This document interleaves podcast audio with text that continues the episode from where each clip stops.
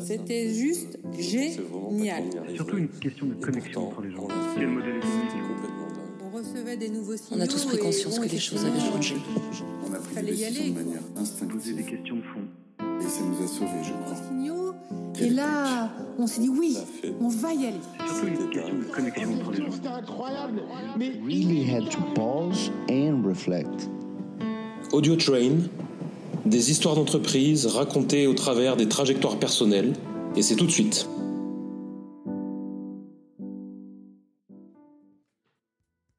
Qu'est-ce qui fait qu'une pub est, bo- est bonne pardon? Est-ce que c'est donc l'aspect créatif ou est-ce que c'est vraiment après euh, le retour sur investissement que peut se faire un client euh, Euh, Effectivement, le- c'est plutôt le deuxième choix, c'est qu'une pub est bonne parce qu'elle est, euh, parce qu'elle est efficace. Euh, il en sera toujours ainsi. Euh, justement, il y a euh, de nombreux festivals publicitaires qui font l'éloge de, de campagnes qui sont extrêmement, extr- extrêmement intéressantes, extrêmement créatives, mais parfois certaines n'ont pas eu véritablement d'impact ou d'autres n'ont pas véritablement existé. La récompense suprême, notamment euh, au Festival de Cannes, et euh, c'est à la fois euh, remplir cet aspect, on va dire, avoir ce côté très créatif, très innovant, très surprenant, qui vraiment est remarquable, et d'accomplir aussi des performances euh, commerciales ou d'accomplir euh, des, euh, on va dire, des, des innovations euh, en termes de, en faveur de l'environnement. Est-ce que tu penses à une campagne là récemment qui a vraiment, qui a vraiment attiré ton attention? Une campagne qu'a fait Publicis ou non d'ailleurs? Alors, des campagnes remarquables, elle est très simple. C'est par exemple euh, les, euh, les fruits et les légumes moches. Ça a été créé, euh, je crois, par euh, Intermarché, ou euh, de l'idée toute simple du constat de se dire que voilà, seuls des fruits et des légumes parfaits avaient le droit de, de siéger dans les rayons des supermarchés, si bien que d'autres parce qu'ils avaient simplement de petits défauts, étaient, étaient jetés. Ils ont décidé justement de, de mettre en avant euh, l'idée que bah, ces fruits euh, et ces légumes moches euh, étaient tout aussi bons que les autres, gustativement et en termes de vitamines. Et donc ils ont créé une campagne qui a été une des campagnes françaises les plus primées de ces, ces dix dernières années. C'est-à-dire qu'ils ont euh, fait euh, prendre euh, conscience aux gens, au-delà de, de ces fruits et légumes moches, qui justement aussi euh, prêtaient à, sourire dans le, discours publicitaire euh, dont, on, dont les affiches sont, très bien vues et, euh, qui parle aussi d'une forme de différence qu'on peut aussi voir euh, à travers euh, les hommes et les femmes. Reality advertising, hein on revient à une forme de réalité, non? Et, euh, et qui, et qui, au-delà de ça, euh, a pris vie aussi à l'intérieur d'un supermarché. C'est-à-dire que euh, l'idée première, elle n'a pas été l'idée de se dire voilà, on va faire une campagne de publicité pour dire que les fruits et les légumes d'Intermarché euh, sont meilleurs, sont plus, sont plus beaux, sont plus, sont plus propres ou euh, sont plus euh, éco-responsables que les autres. Euh, ils ont carrément créé euh, une nouvelle euh, catégorie de fruits et légumes à l'intérieur du supermarché. Donc c'est quand même l'agence qui a eu cette idée-là. Et donc proposer véritablement de nouveaux produits qu'on ne pouvait pas trouver en supermarché. Et ils ont fait une campagne de publicité sur ça, sur cette idée, on va dire, somme toute commerciale au départ. Ouais, donc c'est même plus qu'un message publicitaire, c'est un message presque social, un message de, enfin, qui dépasse le cadre de la marque en, en soi, quoi, parce que c'est. Voilà, c'est donc une. c'est souvent les, les- les enjeux euh, Ouais. des, euh, des grandes publicités créatives actuellement euh, primées dans de nombreux concours. qui sont justement sur, on va dire, des causes sociétales. Donc, cause sociétale, ça peut être justement lié à l'environnement. Là, en l'occurrence, il y avait une, c'est certainement lié à l'environnement puisque c'est contre le gaspillage alimentaire. Donc, qui dit gaspillage alimentaire dit gaspillage d'eau, gaspillage d'engrais, gaspillage d'énergie pour faire tourner les tracteurs, etc.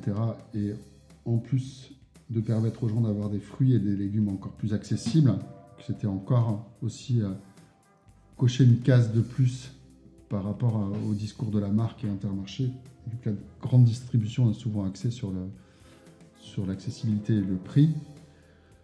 D'autres campagnes sur effectivement euh, le, on va dire le, handicap, l'égalité des chances, la santé, s'attaquer à des grandes campagnes intéressantes. Il y a une campagne, je crois, au Liban euh, pour la prévention euh, du cancer du sein qui a mis en avant une méthode pour détecter le, cancer du sein au travers de la, pâte à pain, façon de malaxer la pâte à pain. Et, justement, les femmes n'avaient pas la, possibilité ou n'avaient pas le,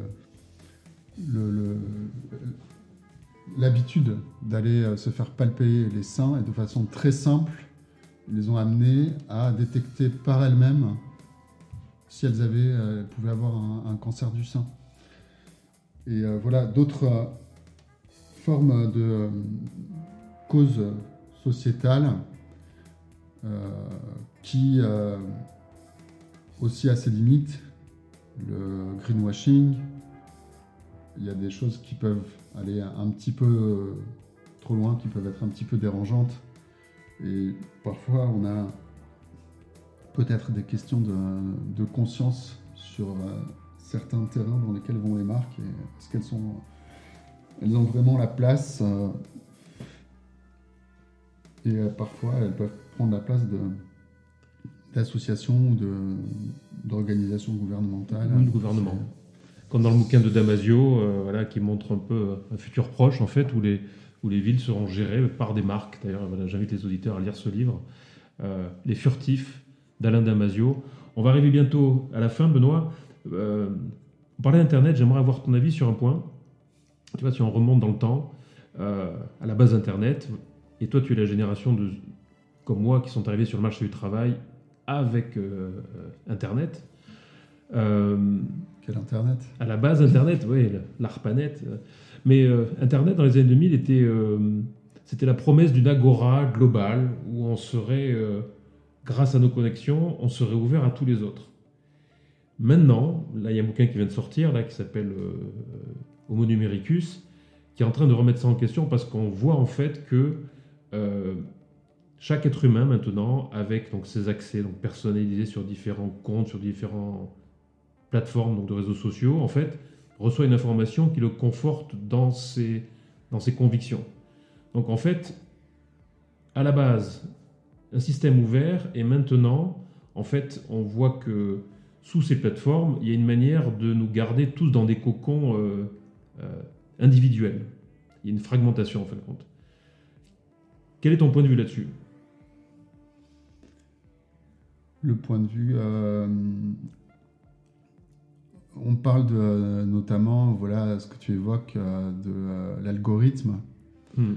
de euh, ces plateformes, justement, qui vont analyser nos, nos comportements de, navigation et nos interactions à la fois sociales, à la fois sur tous les sites où on va laisser donc des traces, des cookies, et qui va définir en tant que, qui va nous définir en tant qu'un un prototype, un portrait type d'une personne qui euh, a certains centres d'activité, qui euh, pourrait avoir euh, voilà, certaines idées, etc.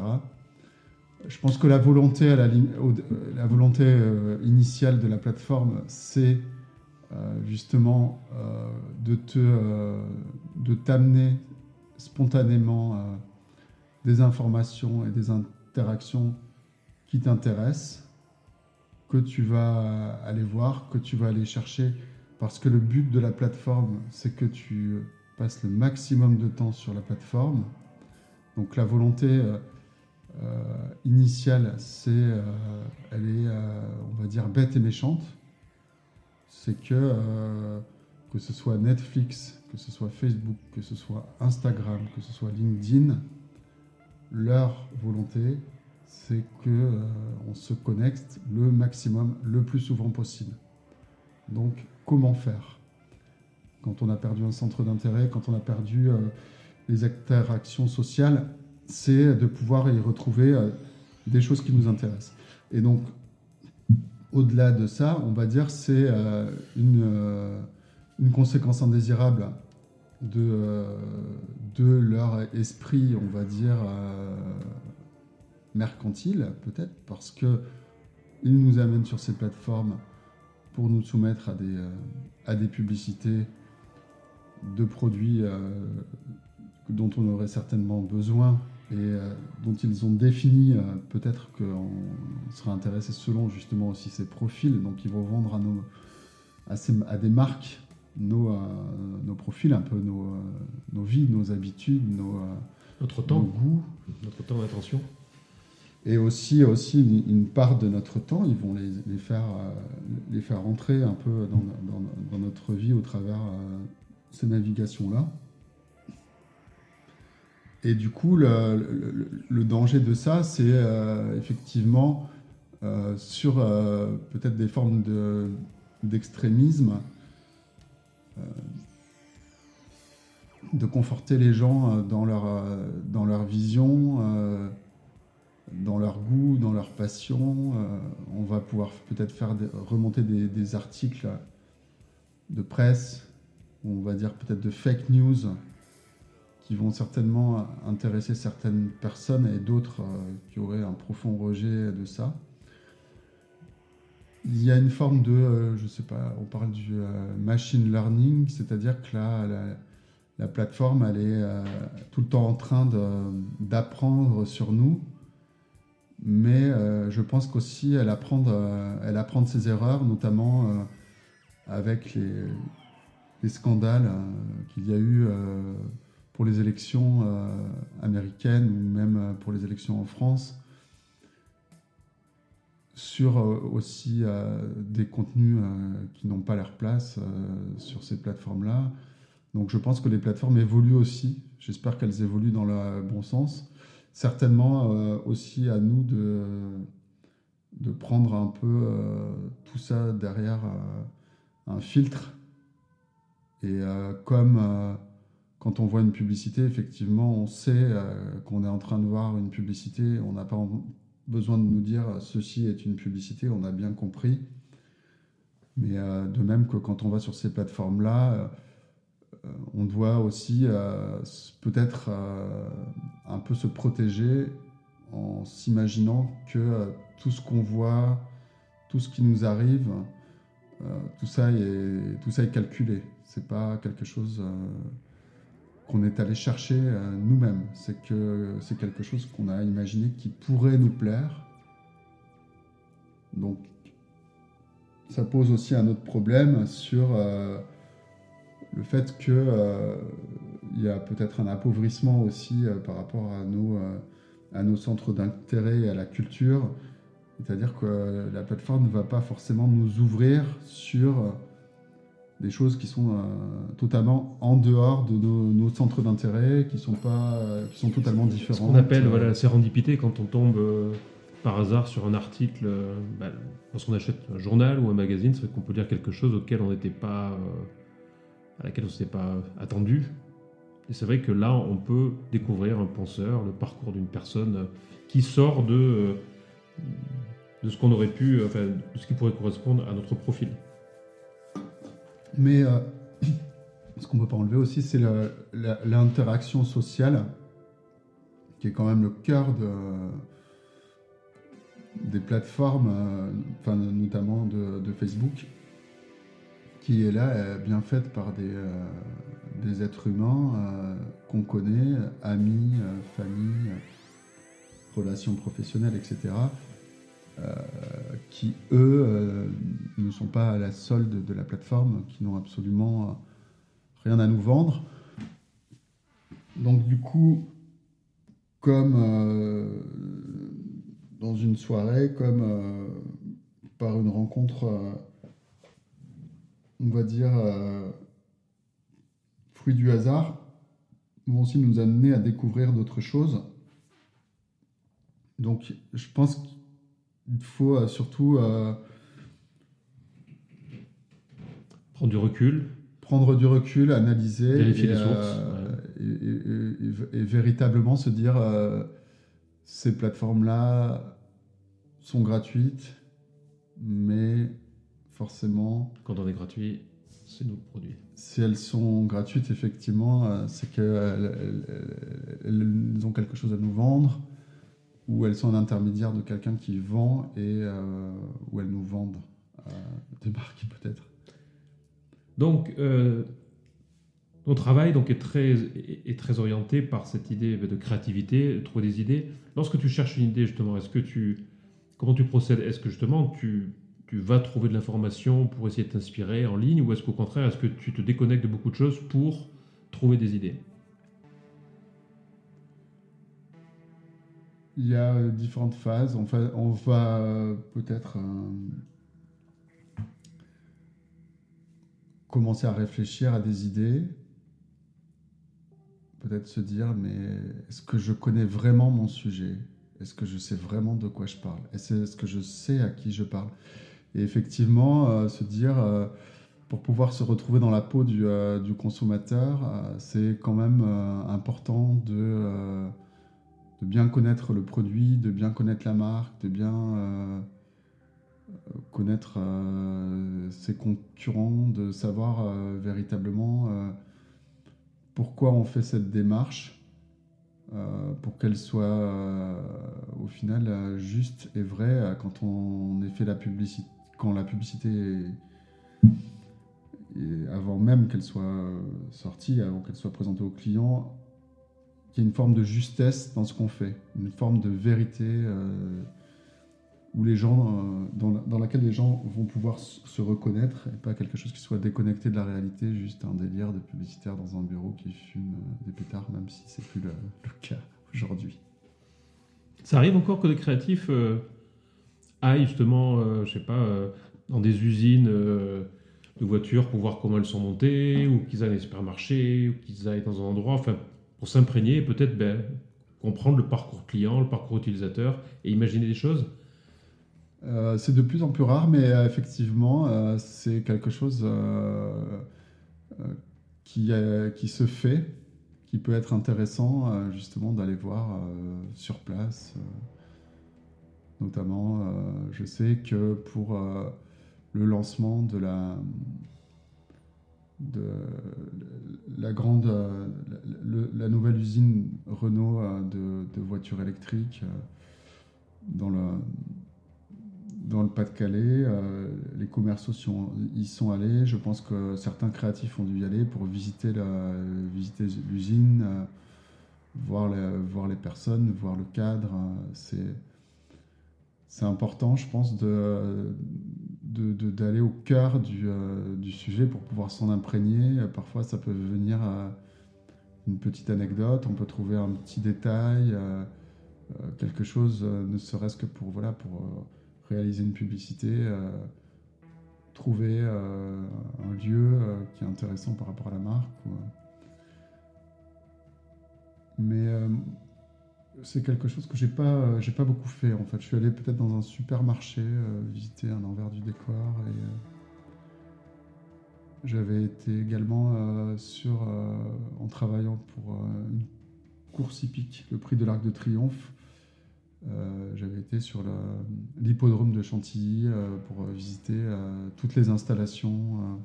effectivement, ça peut être une source d'inspiration. Malheureusement, je pense que par manque de temps, ça se, ça se fait de moins en moins. Mais euh, effectivement, c'est quelque chose d'intéressant et, et, dans le, le, domaine de la recherche qui peut apporter des idées.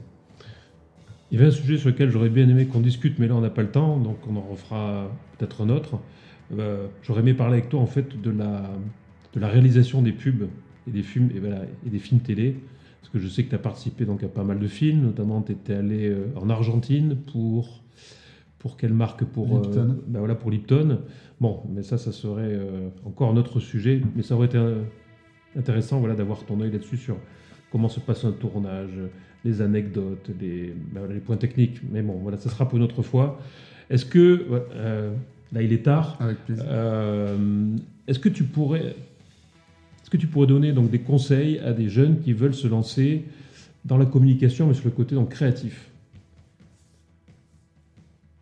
Euh, le, conseil, euh, c'est de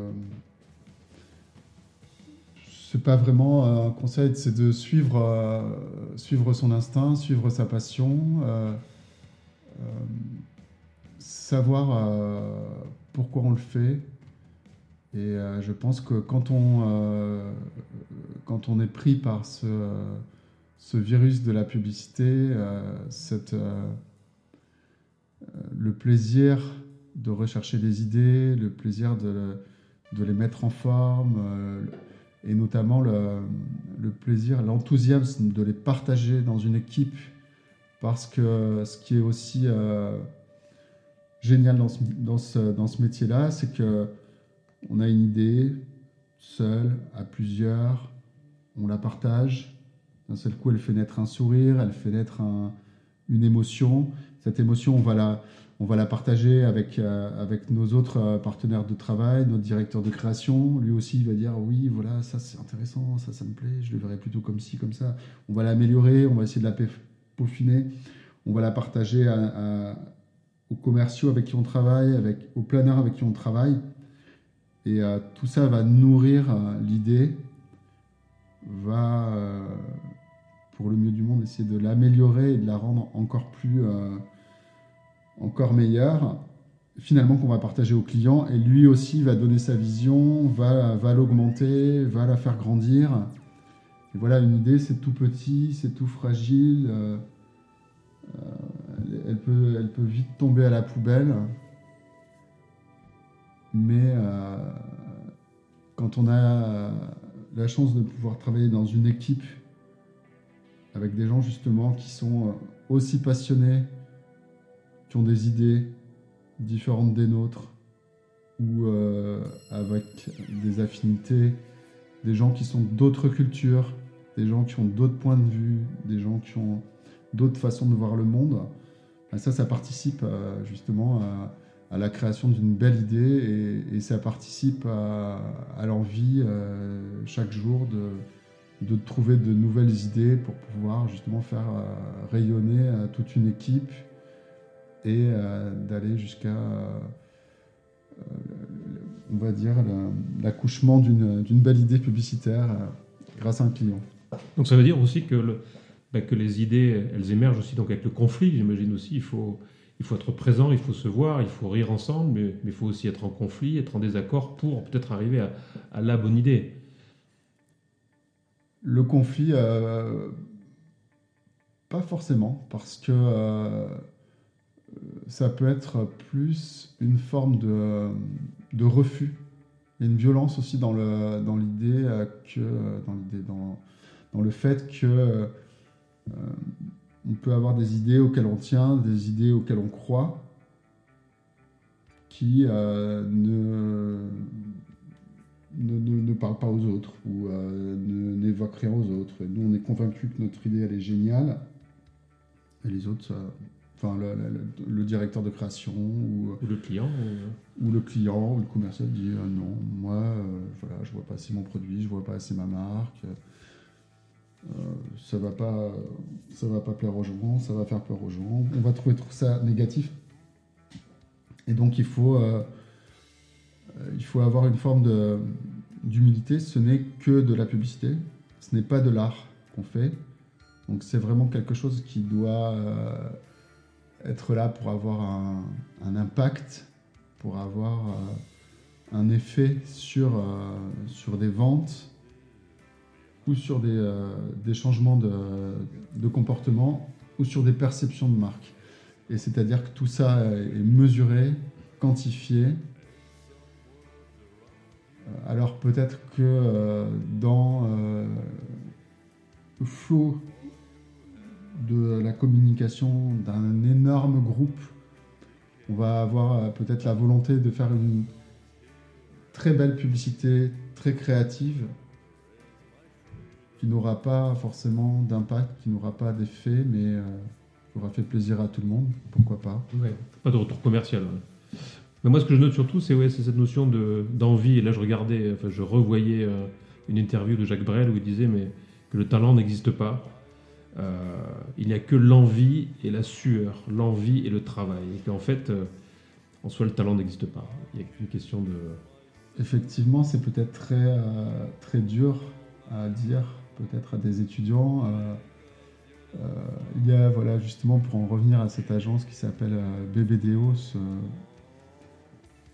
groupe de communication a, je ne sais plus si c'est toujours leur, leur, leur, moto, leur cri de guerre, c'est The Work, The Work, The Work. Donc il y a deux choses, sinon trois, euh, le travail, le travail, le travail, effectivement, mais c'est aussi le travail qu'on a déjà fait aussi pour une agence.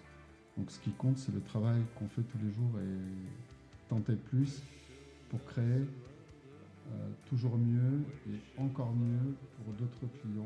Euh, Merci à Benoît pour son témoignage durant ces quatre épisodes où nous avons pu comprendre un peu mieux ce qu'est la vie d'un concepteur-rédacteur, comment est-ce qu'on trouve une idée, comment est-ce qu'on la développe et comment après est-ce qu'on la défend. Une idée, c'est quelque chose de petit et de fragile qui demande beaucoup de travail pour la mener à maturation. Donc dans ce dernier épisode, on a, parlé de comment est-ce qu'on trouve des idées, on a parlé aussi de, bah, bien comprendre ce qu'on fait, bien comprendre le brief et que souvent la notion de, bah, de contrainte, est aussi euh, une façon de trouver des idées, car la créativité ne s'exprime que lorsque l'on est dans des contraintes. Donc merci à Benoît pour son temps sur ces quatre épisodes. Je remercie aussi le groupe Hors pour la musique et puis les auditeurs. J'espère que ça vous a plu. D'autres épisodes vont suivre sur d'autres sujets, mais toujours avec la même approche qui est de raconter euh, la vie d'entreprise et le travail comme une histoire de la vie de tous les jours. Je vous remercie, vous étiez sur Audio Train et je vous souhaite une bonne fin de journée. À bientôt, au revoir.